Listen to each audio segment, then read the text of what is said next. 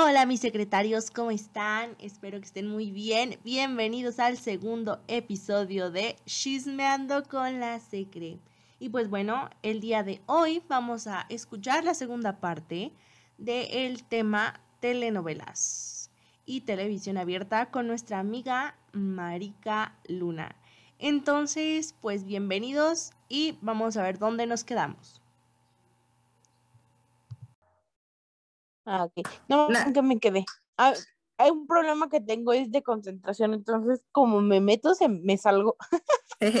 que estábamos hablando de, vencer el, desamor y hablabas de esta mujer que, que cuando va y está dispuesta a decir me divorcio, que se le muere el esposo y que, ah, y que demuestra que sí puede porque al final la hija eh, no reconocida de este señor eh, sí puede salir adelante por ser viuda.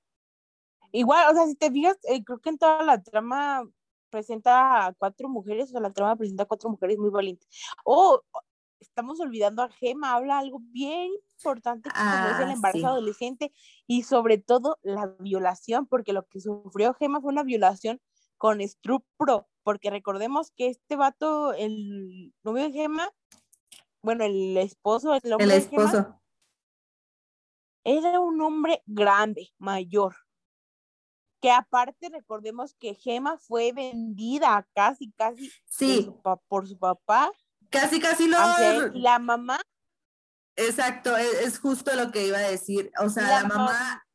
Ajá. A ver, dale, amiga, dale. ¿Ya?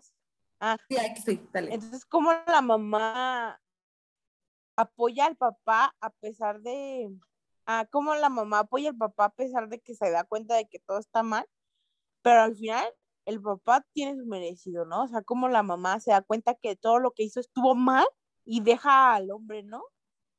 Exacto. Es que sí, tiene también el papá ¿cómo quiere repetir el patrón con respecto a su otra hija que también la quiere vender? Sí, y no, no tienen conciencia, pero me pasa algo, no, no a mí, pero sí de lo que yo alcancé a ver, que las personas que ven esta novela y que la mayoría son amas de casa, como en la mayoría de las novelas, ¿verdad? Em, cuando la ven directamente a la hora que es, en el momento que es en televisión abierta, casi siempre lo ven mujeres. Eh, y, y ahorita actual por pandemia también los hombres pero los hombres ven, eh, me da mucha risa que los hombres ven eh, las novelas en el teléfono o en plataformas cuando eh, yo he cachado a muchas personas, a muchos amigos míos de mi edad, que ven novelas y que no lo aceptan y que yo los estoy viendo que están en el teléfono viendo una novela y no lo aceptan. Fíjate que tengo la fortuna de, no sé, no sé, fortuna maldición, que mi papá es como una chica más. mi papá siempre ha sido bien, o sea, una persona unilateral, o sea, no le molesta que, que hablen de feminismo, no le molesta apoyar en la casa, no le importa ser un adulto funcional, aunque la gente lo etiquete como un mandilón. A mi papá le encanta ver las novelas, de verdad, le encanta. A veces estamos haciendo algo, oye, papá, esto, espérate, deja que se acabe, deja que pase un comercial Deja esto. O sea, mi papá picado en la novela.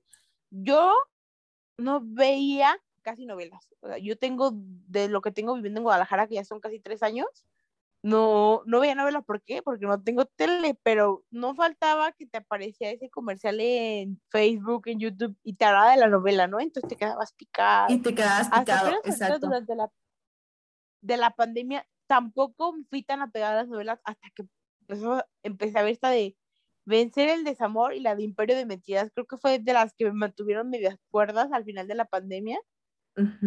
Porque si no, no, no veía, porque me molestaba ver la Rosa de Guadalupe cuando empecé a tocar los temas del coronavirus, porque lo tomaban desde un punto de vista medio burlón, medio a que se superaba fácil, como un tema súper sencillo, como un pensamiento simple, siento que es algo complejo. Sí. Y yo me molestaba ver ese tipo más que nada porque mis hermanas son trabajadoras del área de, la salud y una de ellas es área COVID y veíamos cómo pasaba, o sea, teníamos una perspectiva como más el problema y cómo la Rosa de Guadalupe hacia todo así como bien a la izquierda, ¿no? O sea, como... Es que lo convierte en chiste nacional. Exacto, o sea, ¿cómo empezaba? Bueno, justo el otro día que te comentaba de esta novela de qué le pasa a mi familia, no sé, que me causa tanto coraje Sí. verla. O sea, lo yo de- sé que tal vez sí, sí se, se tenga que tocar el tema de la pandemia, pero creo que si lo iban a hacer, lo tomaran más realista, ¿no? Porque en esta novela se puede apreciar exactamente sin cubrebocas, pero si hacen estos chistes de hazte para allá con Susana a distancia o cosas. Sí, Lo sí toman a hacen- burla Exacto, lo hacen mucho como pretexto, por así decirlo. o sea, como meterlo por meterlo. O sea, Ajá. no tiene como, o sea, súper tonto, como, ay, es que andamos en la pandemia y la gente en como si fuera la vida normal, pero dos, tres con Con cubrebocas. O sea, Pocas. yo sé, lo, como, como lo que me, tú me comentabas que todo esto, pues Guanajuato se los exigió, Sí. pero creo que es un arma de doble filo porque en temas, no sé, culturales o políticos se puede ver pues un fallo, ¿no? O sea, completamente la gente, con- si ya sabemos cómo somos y cómo somos de criticones y cómo nos fijamos en lo que no nos toca, yo ya he visto en Twitter cómo le tiran, ay, ¿a poco? Y de seguro en Guanajuato no existe el coronavirus, o en Guanajuato esto, porque mira cómo andan en la novela, sabe, obviamente pues muchas personas sabemos que pues son spots que están cerrados para la grabación únicamente, pero eh, el otro está viendo una, hay una Es que- historia de un amigo que estudia en Guanajuato y dice que la gente llegó, sí empezó a traer mucho turismo la novela, pero lo que estaba haciendo es que gente llegaba sin cubrebocas porque creían que lo de la novela era Es que otra vez volvemos a este punto bien importante, amiga, que es que nos hacen sentir que estamos ahí, que esa es la realidad y que eso es lo que está bien y lo que está mal y te metes en la traba- trama como si fuera tu vida. Y justo lo que pasa con los turistas. Piensan que no existe el coronavirus en Guanajuato y que todo está bien, que todo está bajo control y sí es cierto. Y luego o sea, hace un desastre. tranquilo, se ve bien tranquilo en la novela. Y recordemos que Guanajuato, en Guanajuato está Irapuato, Irapuato es el sexto lugar más peligroso del mundo. Desde el año antepasado, desde el 2019, hemos estado catalogados en la revista de Forbes, amigos. O sea, muy altísimo. Me recuerdo que cuando empezó a pasar todo esto y que empezó a difundirse en medios, ah, una amiga de Alemania me compartió eh, una nota amarillista en Alemania que decía Irapuato y me manda mensaje y me dice, Arica, ¿estás bien? Y yo, sí, no sé sí, qué. por- Fue justo esto cuando pasó, mm, ¿qué pasó? Ah, pasó lo de un atentado a un centro de rehabilitación en Arandas, aquí en Irapuato. Ajá. Pasó esto y fue cuando se empezó a especular todo esto. Entonces, bien tranquilo, la gente está mostrando una realidad completamente diferente a la novela esta. Una realidad donde, si te fijas, los muchachos andan 11, 12, 1 de la mañana, ¿no? Tranquilos. Que sí pasa en Guanajuato, o sea, no te miento, yo he ido, yo fui varias veces al grill y pues súper tranquilo, pero en esa zona, o sea, en el zona del Eh, centro. eh, justo, justo es eso, que, que, pues bueno, la SECRE ha transmitido desde Guanajuato porque allá ha vivido un tiempo. Y es eh, bien importante recalcar eso que estás diciendo, que en la realidad de la novela todo está bien, son dos, tres de la mañana y no inventes, o sea, Irapuato sí es bien peligroso, pero Guanajuato, aunque sea zona turística, perdónenme, pero también está bien peligroso. No puedes andar sola y menos en los bares, estás mal de la cabeza si eso lo haces y ahí andan como si, como jugando, o sea, como si fuera un, no sé, un mundo aparte, ce- cero violencia, no pasa absolutamente nada. Obviamente no van a hablar de violencia cuando el, el, el estado, estado, municipio les están eh, ofreciendo absolutamente todo. Eh, no digo que les paguen las cuentas, pero sí, o sea, les están o sea, obviamente poniendo... es patrocinador. Exacto. Y no van a hablar mal del lugar, pero tampoco está bien que todo, todo lo que pasa en esa novela esté bien, porque no está. O sea, si tú ves la realidad en este momento, una mujer en Guanajuato no puede andar sola, ni en ningún municipio que del país puede andar sola esta noche. Es Exacto. triste ver ese tipo de cosas, porque ¿cómo se ve esta muchacha? Es que No he visto completa la novela, pero partes que he visto la muchacha que es novia de Temo, del hijo de New York Marcos, no recuerdo cómo se llama la novela. Anda sola, así bien tranquila. Que Como si nada pasara.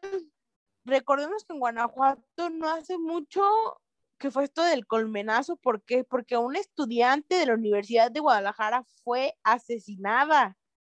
Exactamente. Fue el año, fue el año pasado y todo, bueno, incluye la secre porque ahí andaba. Em, fue algo bien fuerte porque se tomó protesta, porque se habló, porque nadie nos estaba haciendo caso. Y porque, exacto, y cómo hicimos unión entre nosotros porque la cosa estaba horrible, porque la cosa está, o sea, en ese entonces estaba, pero ahorita está igual o peor. Sí, en Irapuato es uno de los municipios también con más desaparecidos. ¿Cuántas fosas clandestinas no se han encontrado? Irapuato, estando a menos de 30 minutos de Guanajuato capital, ¿cuántas fosas clandestinas no se han encontrado con diferentes cuerpos de personas que tienen desaparecidas desde el 2018 al 2020?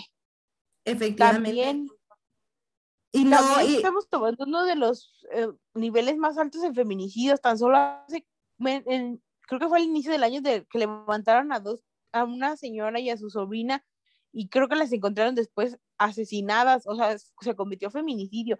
Lo, aquí en Irapuato, ocho, ocho y media, nueve, ya no hay ni un alma caminando en las calles. A lo mucho carros, pero caminando ya no. Muchos negocios, muchísimos negocios cierran a las ocho y otros cuantos cierran a las 4, 15 para las 4. Esto cuento porque ayer mi mamá quería comprar unos hilos para hacer una cobijita.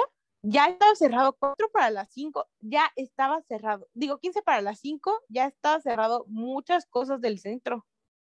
Efectivamente, está trabajando se está trabajando solamente medio tiempo y hay que tomar en cuenta también algo importante, hablando exactamente del comercio, Em, las novelas pintan como que tú puedes hacer lo que quieras porque los protagonistas tienen un, lo que sea de comercio o lo que sea de negocio y está abierto como si fuera nada y, o sea, no pasa nada, todo está bien y no es cierto, o sea, los comerciantes están viviendo horrible. Mi mamá tenía un negocio de comida, una cocina económica tuvo que cerrar por la pandemia porque te piden un buen de requisitos, te piden que tengas muchas prevenciones, no te permite nada para vender para, para aquí. Y como sus principales ah, compradores, sus principales eran las personas que trabajaban en las maquiladoras que están aquí por mi casa, eran los principales clientes de mi mamá. Las, las maquiladoras quebraron, o sea, quebraron, desaparecieron, ahorita ya no existe mamá pues empieza a ver la, esa, falta de clientes y pues prefirió cerrar, nos guardamos, aparte, nosotros no salimos desde el, no dejamos de salir el 18 de marzo y empezamos a salir hasta como julio y al súper, a cosas esenciales. Todavía de repente pues vamos a cosas, pero es como que, uy, ya vamos a salir porque ya todo, porque ni siquiera hay nada abierto, o sea, no hay muchas cosas abiertas, muchas cosas aún siguen siendo para llevar, sí hay, aunque estamos creo, en semáforo amarillo, si no me equivoco. Efectivamente.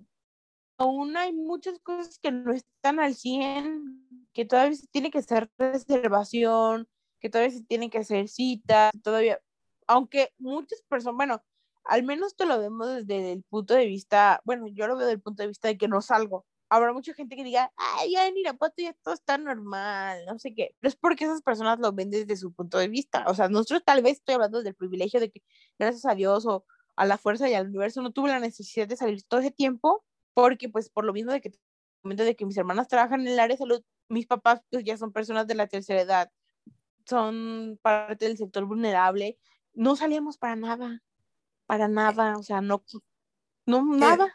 Y justo eso es bien importante también recalcar lo que estás diciendo, que, por ejemplo, las personas como tú que no salieron, o sea, de verdad, eh, estuvieron encerradas y cumplieron, pues sí, al pie de la letra lo que se pidió desde el inicio, tenían en su mente que, que todo estaba cerrado y es bien importante que eh, justo yo tengo el otro punto de vista donde digo, no inventes, están pasando de lanza. Yo entiendo el lado comerciante, pero también entiendo el lado de salud y yo vi muchísimas cosas abiertas. Yo salí también que junio, julio eh, del año pasado, o sea, de que nos dijeron junio, julio, empecé a salir para trabajar, porque de verdad estaba la cosa eh, muy mal. Era comercio lo que nosotros teníamos, quebró y tuve que buscar trabajo. Entonces, es este otro lado que yo vi todo abierto. Ahora, las novelas, bueno, poniendo el ejemplo este que tenemos, que, que es la de qué le, qué le pasa a mi familia, hacen ver como que las calles están vacías, como que cada que van a ellos a una locación, nada más están ellos y tres, cuatro personas atrás. Y no es cierto, mis cielas. La calle está inundada de gente. Exacto, Guanajuato está inundada de gente. Son las 8 de la mañana y tú no puedes caminar. O sea, de verdad, tienes que ir entre... Eh, eh, tienes que estar abajo de las banquetas. Yo sé que es muy pequeño, pero tienes que ir abajo de las banquetas y de verdad el tráfico está horrible porque hay personas caminando porque no cabemos, no se cabe. O sea, eh, Guanajuato es un lugar muy pequeño y de verdad para llegar a un lugar donde caminas en cinco minutos en, coche, camión, lo que sea, fácil duras 20 minutos. 20, 30. Ya ves que acaba de ser el Día de las Flores en Guanajuato. Para los que no saben, eh, un viernes antes del de, Viernes Santo, en Guanajuato se celebra una tradición del Día de las Flores. Exacto, el Día de pues las Flores. muchísima gente. Exacto, pero es el Viernes de Dolores y es una tradición bien importante que se supone que se suspendió y se hizo de manera virtual. No saben la cantidad de gente que había en la calle a todas horas. Exactamente, y de hecho esto es lo que te comentaba de que a mí son varios amigos que viven allá, que, que ellos son locales de Guanajuato Capital, que cómo es que entre los locatarios pues dijeron, no, pues vamos a cuidarnos, no hay que hacer bla, bla, bla, ¿no? pero la gente que llegó era turista y mucha de la gente que llegaba llegaba porque en la novela lo pintaban tan tranquilo, tan, normal, tan sin COVID, ¿no? O sea, como la gente... Sí, que estaba vacío y tú decías, ay, claro, voy a ir porque no hay nadie. Y hubo de estos, o sea, como dijo, ay, pues se abrió el semáforo amarillo, pasamos al semáforo amarillo, no sé qué. Vamos, te apuesto, estamos eh, a una semana de que empiece esto, que se den estos tipos de reborotes por todo esto de Semana Santa. Otro repunte. 15 días después, otro repunte. O sea, tal vez vas, las vacunaciones, pues sí, se han incrementado el nivel de vacunación, que tal vez no es lo que se, se esperaba, o sea, todo lo que se tenía planeado, eh, en tanto en política no, no, se ha logrado la meta, pero pues sí aumenta tan solo, aunque aún faltan muchos médicos por dando eso. Por ejemplo, en mi caso, mi papá apenas tiene la primera dosis y, mi hermana que trabaja en, el hospital ya tiene ambas dosis.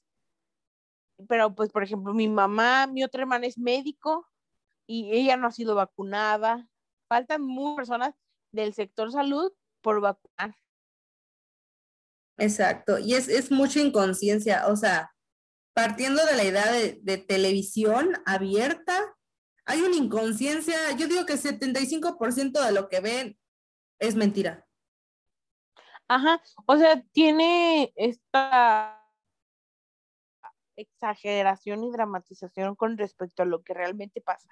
Lo están viendo muy alivianado, lo están intentando como contener y creo que tal vez intentan hacer esto como de buena forma para que la gente se para incrementar el turismo, porque veamos que durante la pandemia uno de los sectores más afectados fue el turismo. Y no me dejarás mentir, se cree. Eh, sí, claro, claro que sí. O sea, es que como les explico que el turismo se cayó. O sea, de verdad, es preocupante. Y aún es más preocupante las medidas que han tomado. O sea, yo sé que nadie, nadie, nadie estaba preparado para esto, pero es muy preocupante también las medidas que han tomado em, las, las autoridades, y no me refiero echándole obviamente la culpa total, porque es 50% culpa población, 50% culpa gobierno.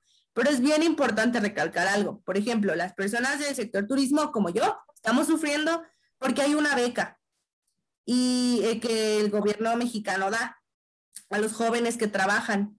Eh, se metieron 50 mil jóvenes que no tenían nada que ver con el turismo a trabajar en el turismo. Los jóvenes que estábamos en el turismo fuimos desplazados porque las empresas no están pagando nada, al contrario, están recibiendo personas con esta beca porque el gobierno la está pagando y no sabes el caos que hay. Y sí me imagino. Exacto, porque son 50 mil personas en un estado. O sea, esto es en serio, una persona que estudia, eh, no sé, ¿qué te diré? Eh, está estudiando para ser médico, está eh, laborando en un hotel, en la administración de un hotel. Pregúntame qué hace ahí. Huyendo del COVID. Efectivamente. Y, por ejemplo, una persona que está estudiando derecho, una persona que está estudiando contabilidad, que tú dirías, ok, contador, está en la contabilidad, auxiliar, lo que tú quieras de un hotel, de un restaurante. No, está mesereando, está siendo capitán de meseros, está eh, siendo ama de llaves. O sea, y ese, ese tipo de trabajos tocaba a las personas que estaban estudiando para turismo, las cuales fueron desplazadas totalmente. ¿Y esto por qué se dio? ¿Por qué? Eh, porque la cantidad de turistas que llegan a los, a los destinos mexicanos es demasiada y las empresas no tienen el dinero suficiente debido a toda la crisis que ha tenido. Y fue una medida que tomó el gobierno para ayudarlos, sí, pero también los están jodiendo demasiado, porque por ejemplo el turismo no tenía, em, no tenía apertura a, este cambio de, de, es que no sé cómo decirlo, pero este cambio de, de labores como lo tenían muchos de los sectores, que un, no sé, que un arquitecto está en contabilidad. home office. Exacto, pero que, que, que no están haciendo eh, las cosas para las que estudiaron. En otros sectores se daba muchísimo, sobre todo en, no sé, en el de eh, arquitectura, diseño, se daba muchísimo que hacían otra cosa que era totalmente distinta a lo que estudiaron. En turismo casi no pasaba y gracias a lo que está pasando, con la realidad que no encuentran las personas y que hacen un desastre, está pasando. Ahora los de turismo estamos trabajando en otra cosa que no tiene nada que ver con el turismo. Ay, todas estas crisis determinadas por el COVID son un fenómeno bien diverso y difícil de explicar en muchos sentidos. Bueno, lo expreso desde el ámbito de la política. Claro. Porque, como dices tú, nadie estaba preparado y obviamente se pudieron hacer muchas cosas para no llegar al punto en el que estamos, pero igual se hicieron algunas que pues debieron haber beneficiado, pero igual como sociedad no cooperamos. Exacto, es lo que te digo, 50-50, no hay que echarle la culpa a nadie, es culpa de todos. Exacto, y volvemos a lo de la novela, o sea, como la novela, o sea, la novela, todo, de verdad me sorprende que, que sea tan hipócrita. Recuerdo una escena que vi, que me dio coraje y me paré porque dije, ay, no, yo no voy a estar viendo esto, cómo está la estudiantina y los de la estudiantina con cubrebocas, ¿no? Sí, me dio muchísimo coraje a mí también. Los personajes. Porque los personajes, exacto, sin cubrebocas y bailando. A mí esa escena me dio mucho coraje desde el punto turístico, de verdad. Porque las estudiantinas. Exacto, las estudiantinas siempre están atascadas de gente y sin importar que existe el COVID, de verdad esto es real y que ahí nada más estuvieran tres personas sin cubreboca y los otros cante y cante, es como de, neta, mi hermano, estás incitando a las personas a ir porque se supone que no hay nadie. Compadre, estamos atascados de verdad, o sea, no hay por dónde caminar, no hay, no, hay espacio. Es una, es un reflejo de la realidad porque demuestra cómo las personas que necesitan trabajar, que necesitan el sustento económico, que necesitan esto, usan el cubrebocas porque se los impone la norma, los estatutos se los solicitan y ellos lo hacen para no dejar de trabajar y llegas tú sin cubrebocas y esas personas que tienen la necesidad de trabajar los pones en riesgo, o sea, esto está cañón porque no sabemos si tú no crees, si lo ignoras, eso no significa que no exista.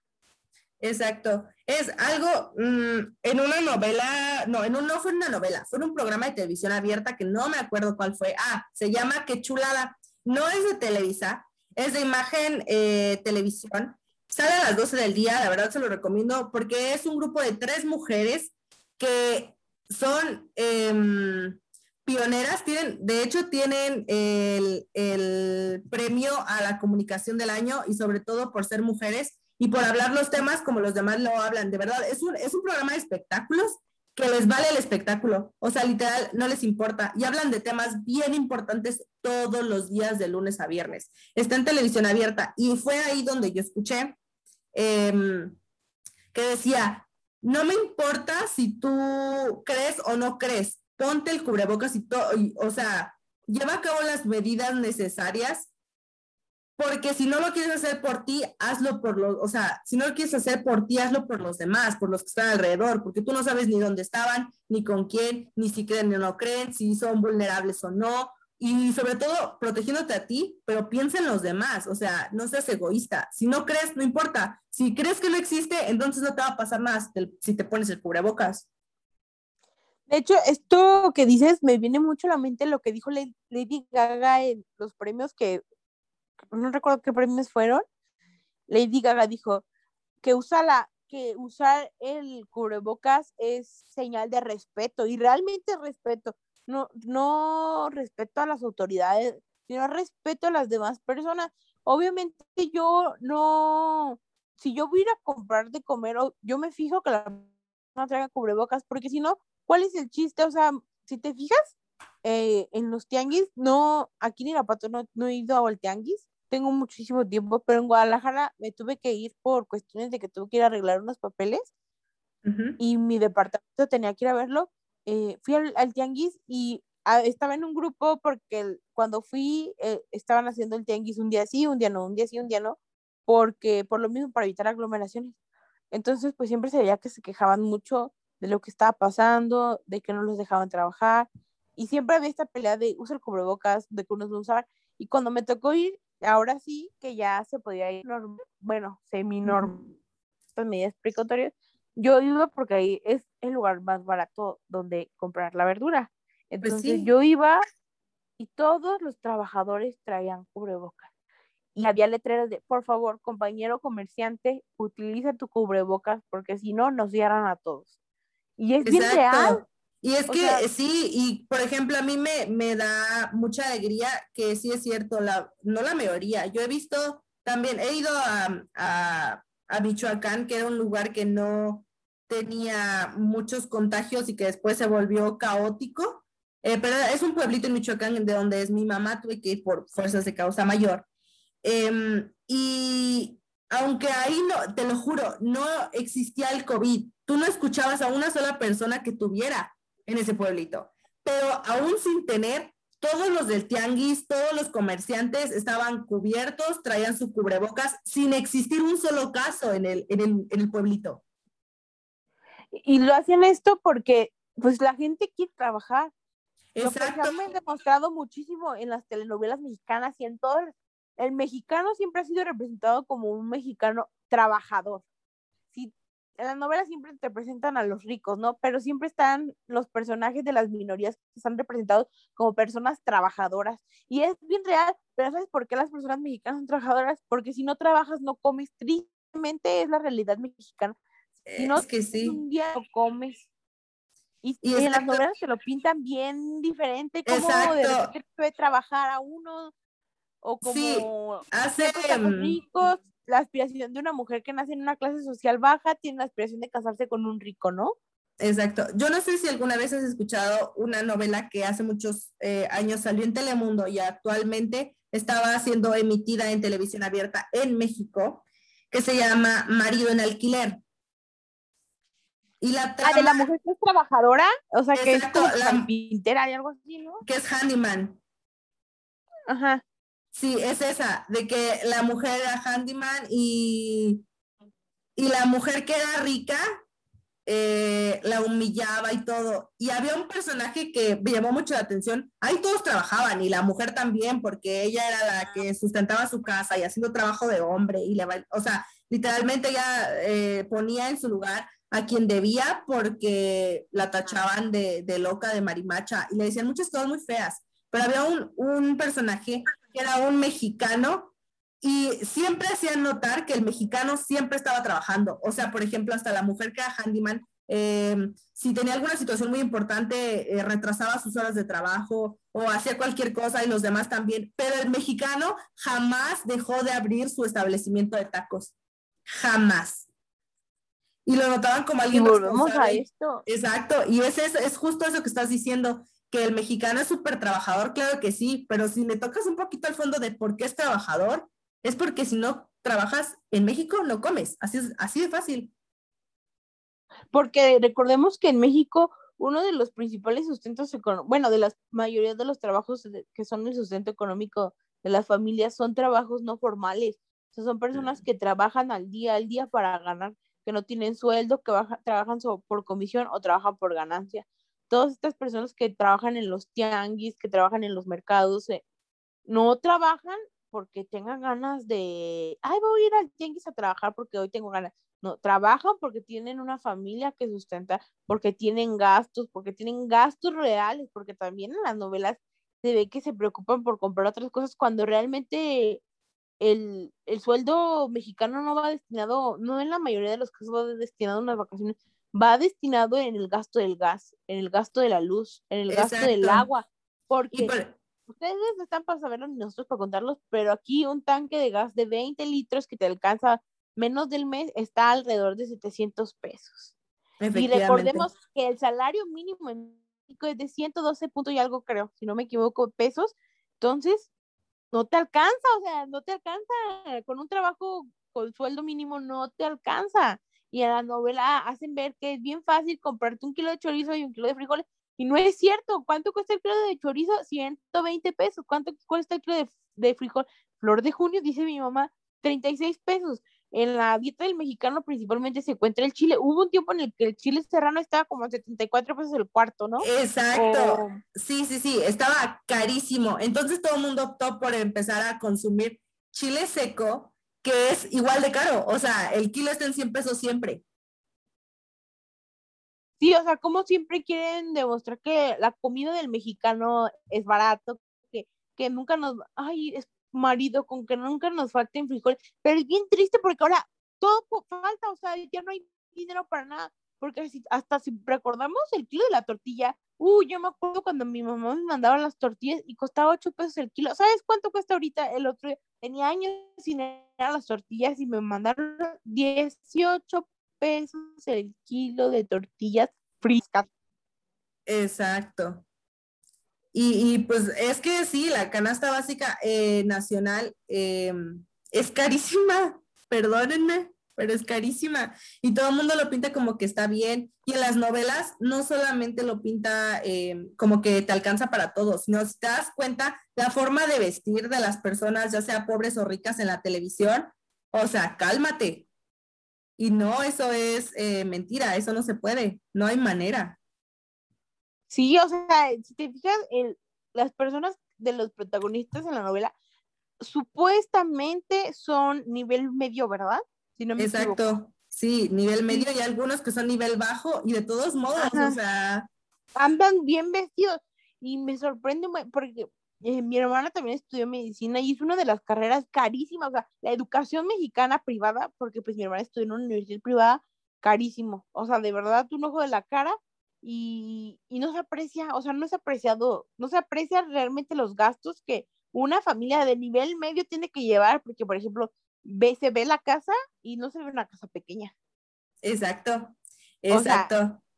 y mantener una casa grande, no inventes.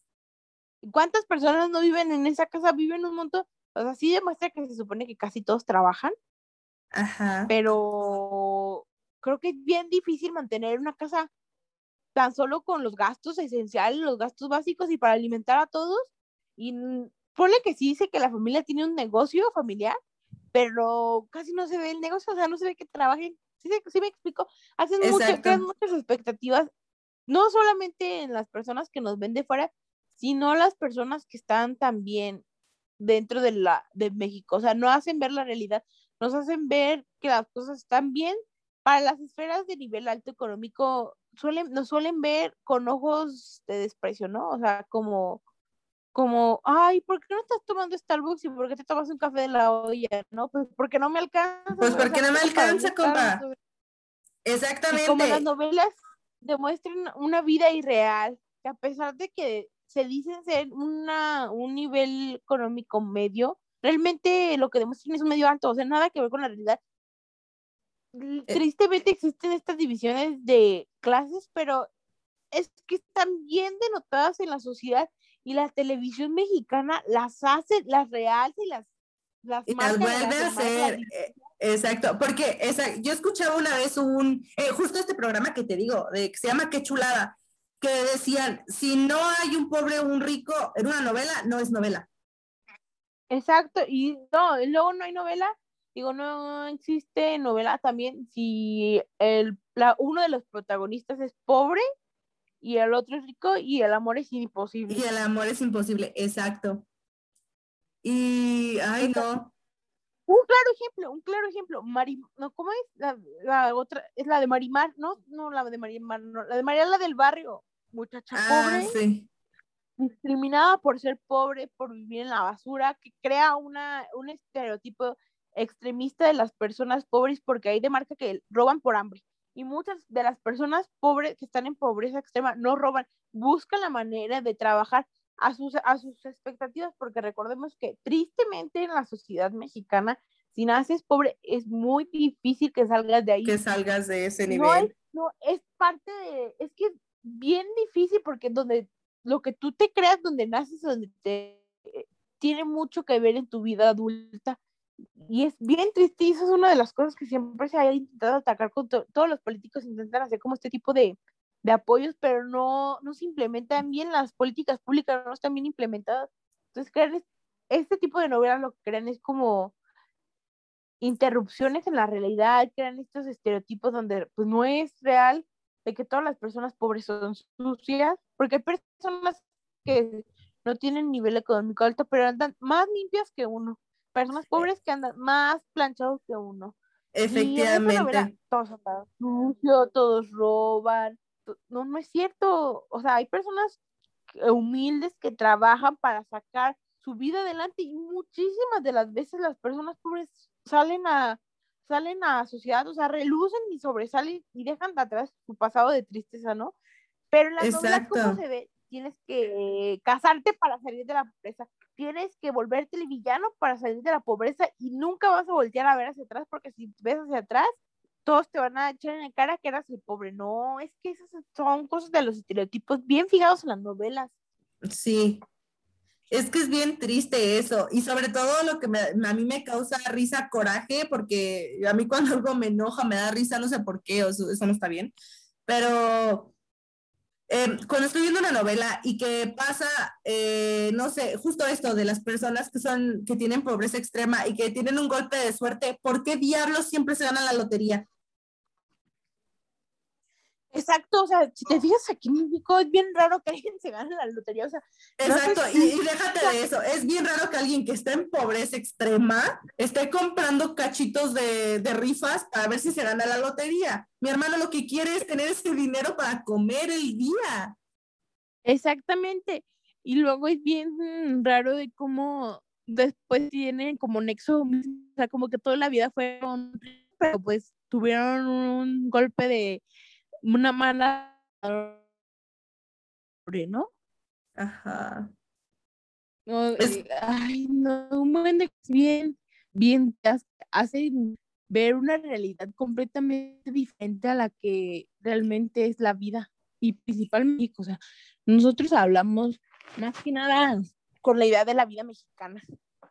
Exacto. Y, O como y- también, otra cosa que también se ve en, en- ¿cómo se llama? Bien marcada, es que todos tienen vehículo. O sea, si te fijas, casi todos tienen un auto y nunca se ve casi la utilización de los medios de ¿Ves? transporte públicos exacto. y, y no ven que la mayoría de los mexicanos tiene, utilizan el transporte público porque es necesario. Exacto, porque si no, ¿cómo te trasladas?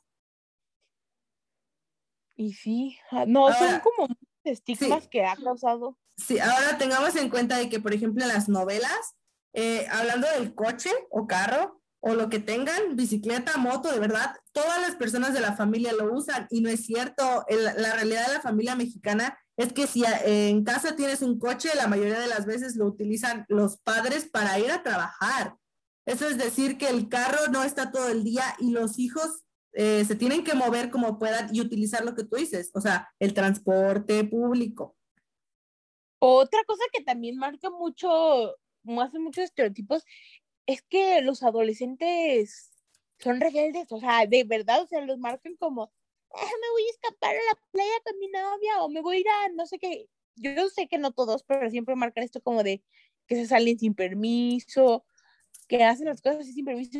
Y ¿sabes por qué me doy cuenta? Porque cuando llegamos a, cuando llegué a Guadalajara, muchos me decían, ah, vamos aquí, no dije, ah, pues déjame, de mis amigos ah, extranjeros me decían, ay, Maca, vámonos a la playa, no, pues tengo que pedir permiso, pero si, ¿a poco aquí sí se pide permiso? Yo, pues sí, pues tengo que pedir permiso porque me están manteniendo mis papás, o sea, tengo que seguir las órdenes de ellos, no es como que no los voy a obedecer. Aunque ellos sí tienen esto como de la presencia de los paterna muy alta, pero ellos creían que aquí como que nos valían madre los papás, ¿no? O sea, como que no nos importaba.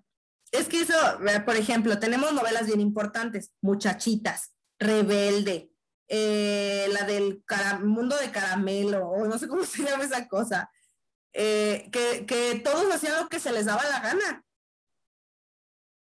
Y sobre todo una novela que fue bien importante, que es eh, Rebelde, y que obviamente nuestra generación y generaciones un poquito más grandes y todavía más chicas eh, tienen bien marcado esto de, de, obviamente las canciones y todo, es divertido, ¿no?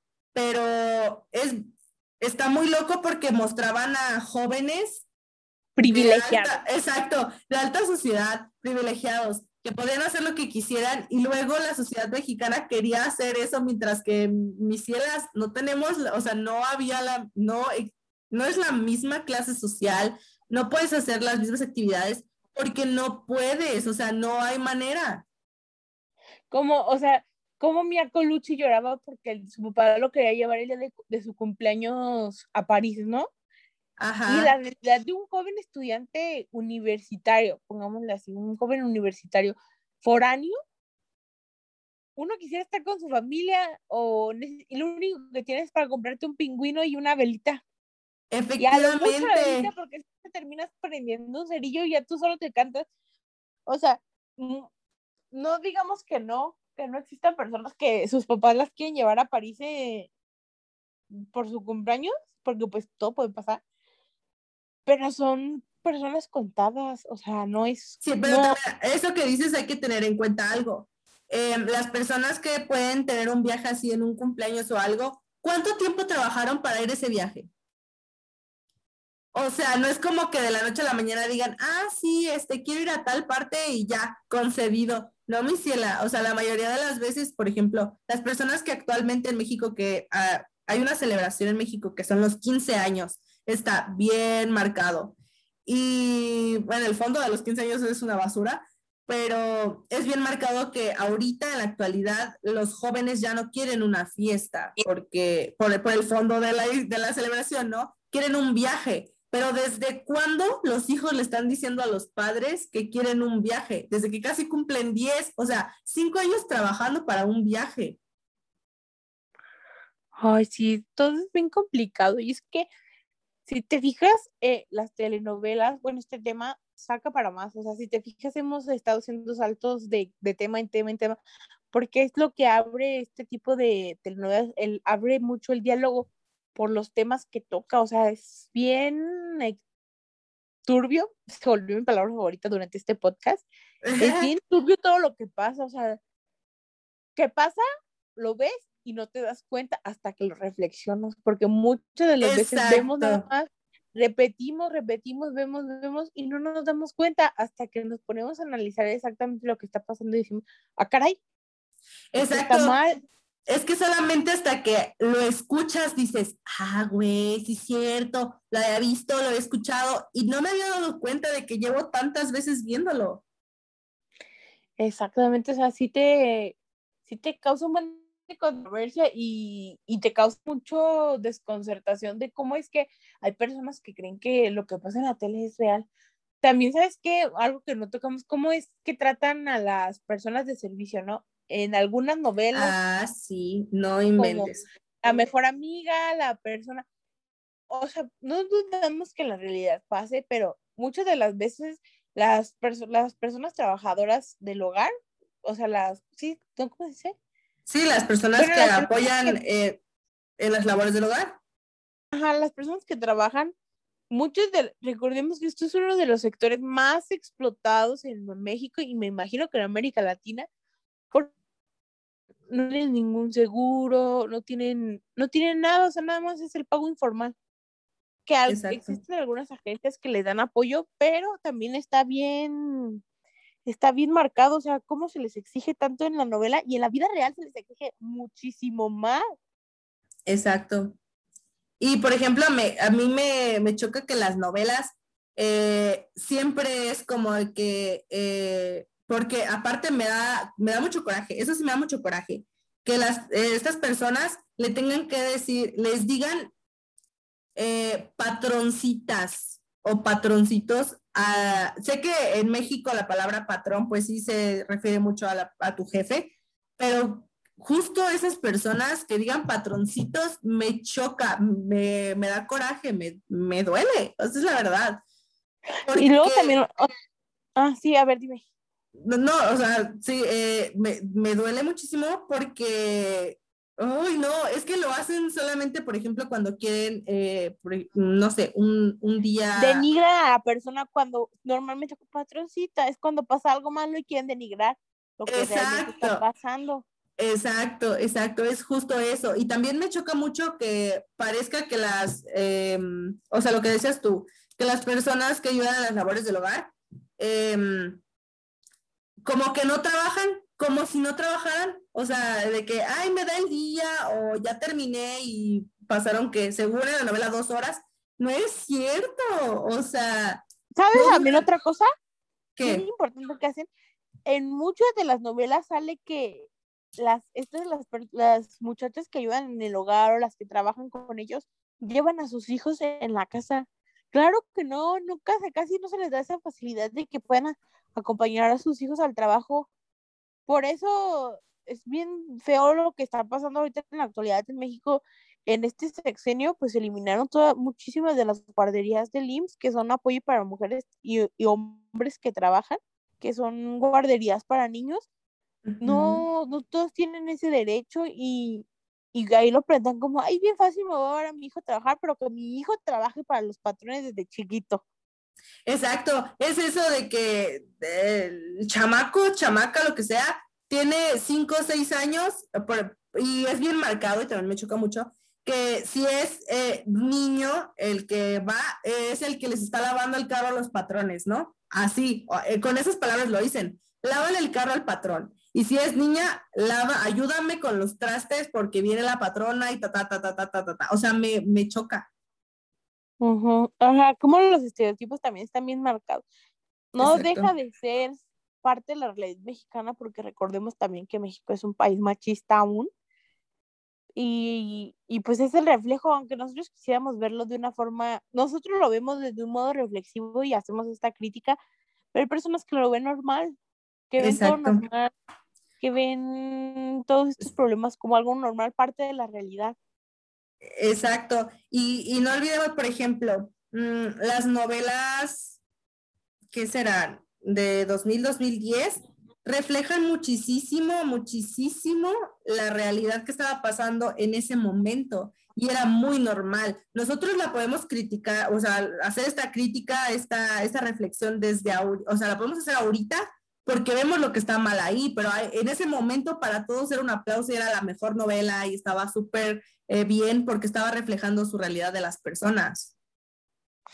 Y recordamos también que las redes sociales han influido mucho con esta, con esta, ¿cómo se llama? Con esta era de la cancelación, porque ahora como tenemos las redes sociales más cerca, tenemos esto, esto de alzar la voz, de poder comentar que lo que estamos viendo no nos parece. Es que simplemente las, antes pasaba.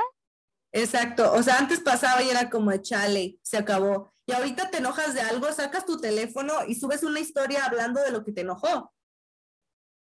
Como algo que me, me algo que también con respecto a esto de la cancelación y todo esto, como antes en las novelas, ¿cuántos actores no tienen de los de antes, como del 2010 para abajo, como cuántos actores no tienen demandas por abuso sexual, demandas por, por patria, ¿cómo se llama cuando no pagan la pensión? Bueno, demandas por falta de pago de pensión alimenticia y buen de cosas, y no, no les decían nada. Pero ahorita, por ejemplo, un caso bien sonado fue el de Eliazar Gómez, que fue eh, denunciado por, por violencia familiar, sí, ¿verdad? Violencia familiar hacia su expareja. No sé. Estuvo en la cárcel.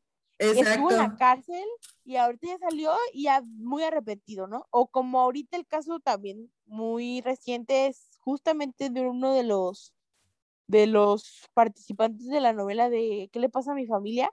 Que es este chico Hotel Trivago, eh, es él, como, como también, justamente en este momento de la novela, después de que regrese de la luna de miel, ah, porque lo van a casar a la fuerza, ¿eh? Lo van a casar a la fuerza. Exacto, pues está... La luna de miel va a ser un cambio de personaje porque se fue huyendo de México. Exacto, y, y, el tema importante que eh, ahorita que estás hablando de ahorita que estás hablando de eso de, la novela, es que, eh, o sea, sí se está casando, él se está casando a sí mismo a la fuerza porque nadie lo está casando a la fuerza. Bueno, ajá, sí. Porque en sí, él, él, él persona, no le debe nada a la familia de la novia. La familia sí, pero él no.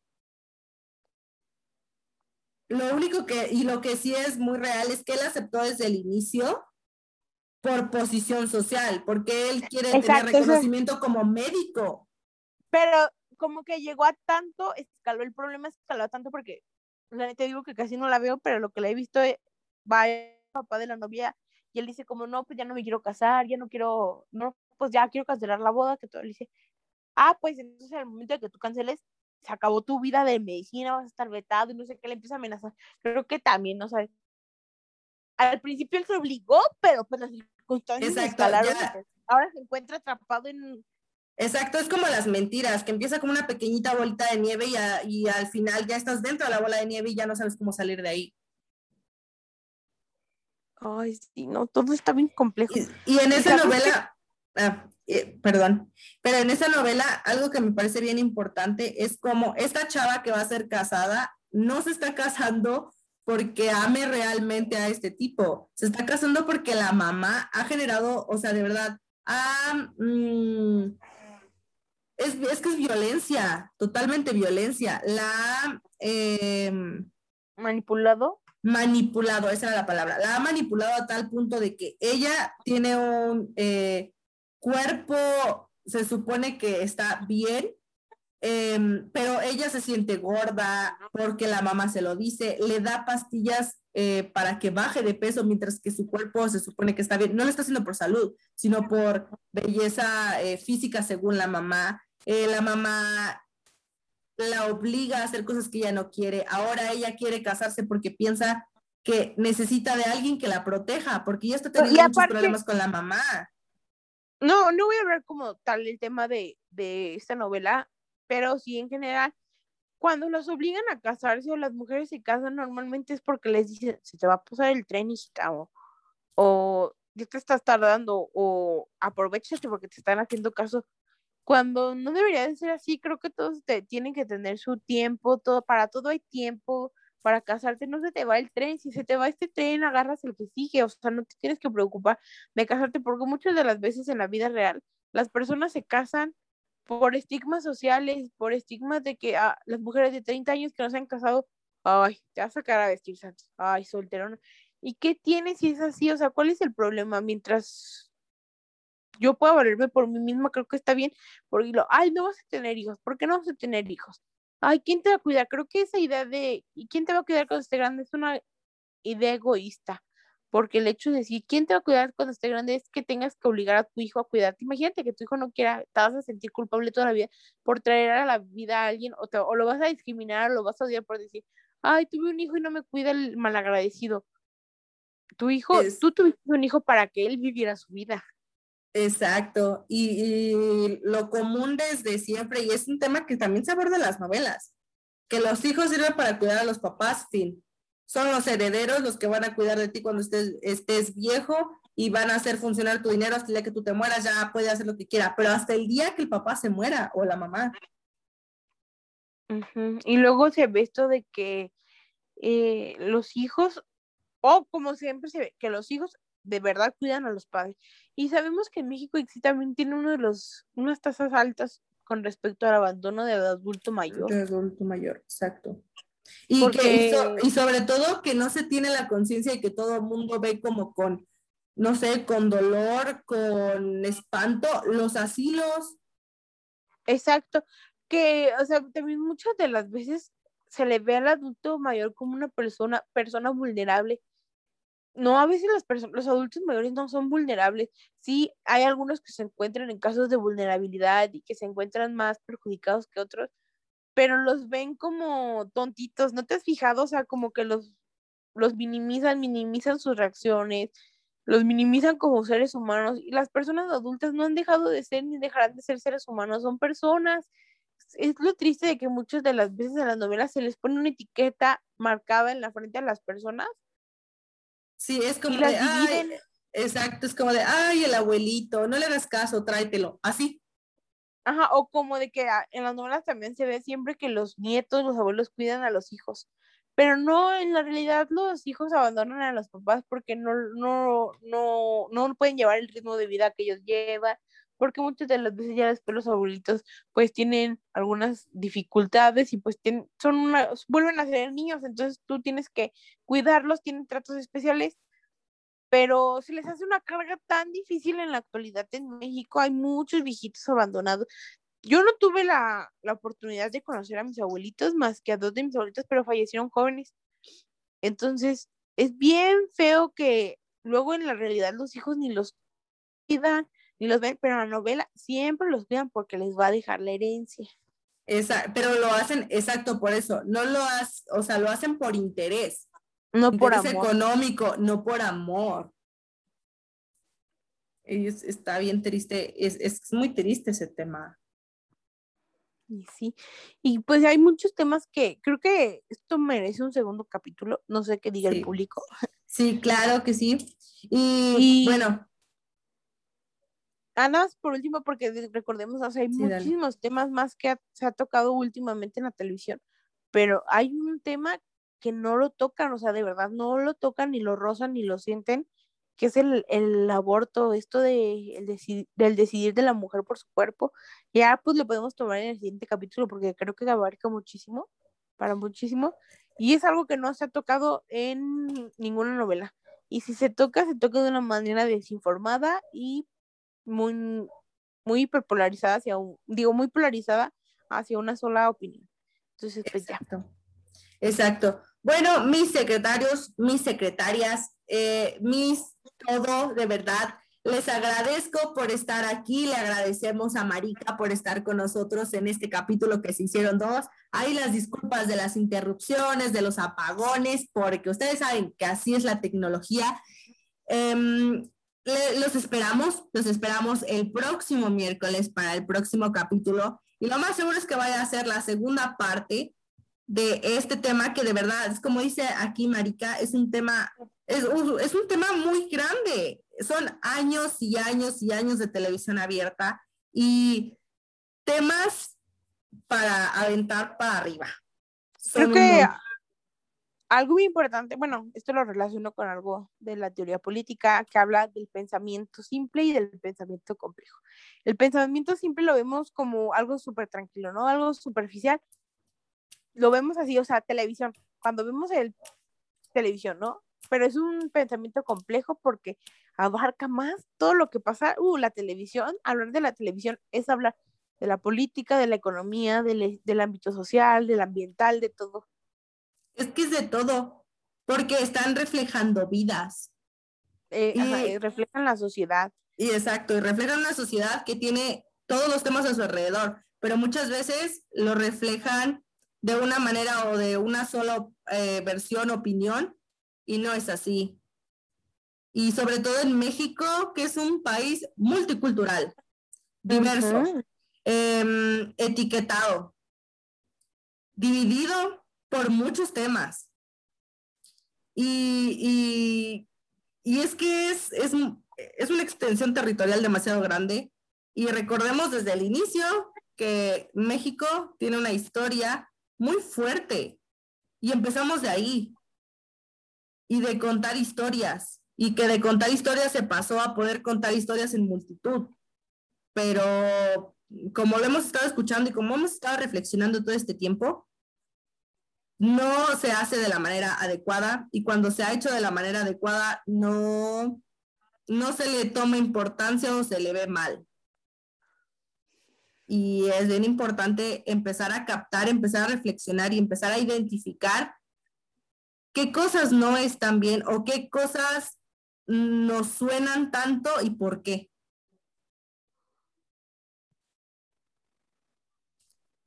Y bueno, ahora sí, creo que este es el fin de este capítulo. Muchísimas gracias por estarnos acompañando. De verdad, eh, sigo con el mismo tema. Gracias a todas las personas de otros países, gracias a las personas de este país, eh, a las personas eh, veinteañeras, treintañeras, personas eh, que tienen 80 años y que escuchan este podcast, personas que, que están en otro país, que tienen otra edad, que están en, y que me han llegado mensajes de verdad bien bonitos. Muchísimas gracias y que nos cuenten historias bien importantes sobre los temas y espero que nos manden mensajes sobre esto, qué es lo que piensan, qué, qué es lo que sienten o qué cosas han visto que digan, sí es cierto, no es cierto, o algo que ustedes quieran aportar. Ya saben, coméntenlo, tenemos nuestras redes sociales, eh, que las más fuertes, ustedes saben que son Twitter y Instagram, arroba con guion bajo la secre. Y aquí seguimos sintonizando. Muchísimas gracias, Marica por estar con nosotros. muchísimas gracias a ti, Secre, por invitarme, por darme, permitirme platicar con ustedes. Igual los invito a seguirme en mis redes sociales. Bueno, mi única red social que es mi Instagram, que es arroba marimunor. Y ahí estoy, ahí subo de repente DIY, eh, historias que me pasan, temas importantes, a veces hago cápsulas informativas sobre política, sobre datos culturales, sobre que es el SAT, muy importante. Sí. Y estamos, sí, estamos muy orgullosos de tener este mujerón con nosotros en este primer episodio de la segunda temporada, que sé que va a tener muchos capítulos esta segunda temporada. Síganla, eh, sigan nuestras redes sociales, igual la vamos a etiquetar en nuestro... Em, en nuestra publicación del capítulo del día de hoy, entonces ahí ya le pueden dar clic y la siguen inmediatamente. Y pues bueno, América, muchísimas gracias por estar aquí. Nos vemos en el siguiente capítulo. Mis secres, muchísimas gracias. Nos vemos hasta pronto. Gracias. Luego paso a cobrarte la bon. claro que sí. Adiós. Adiós.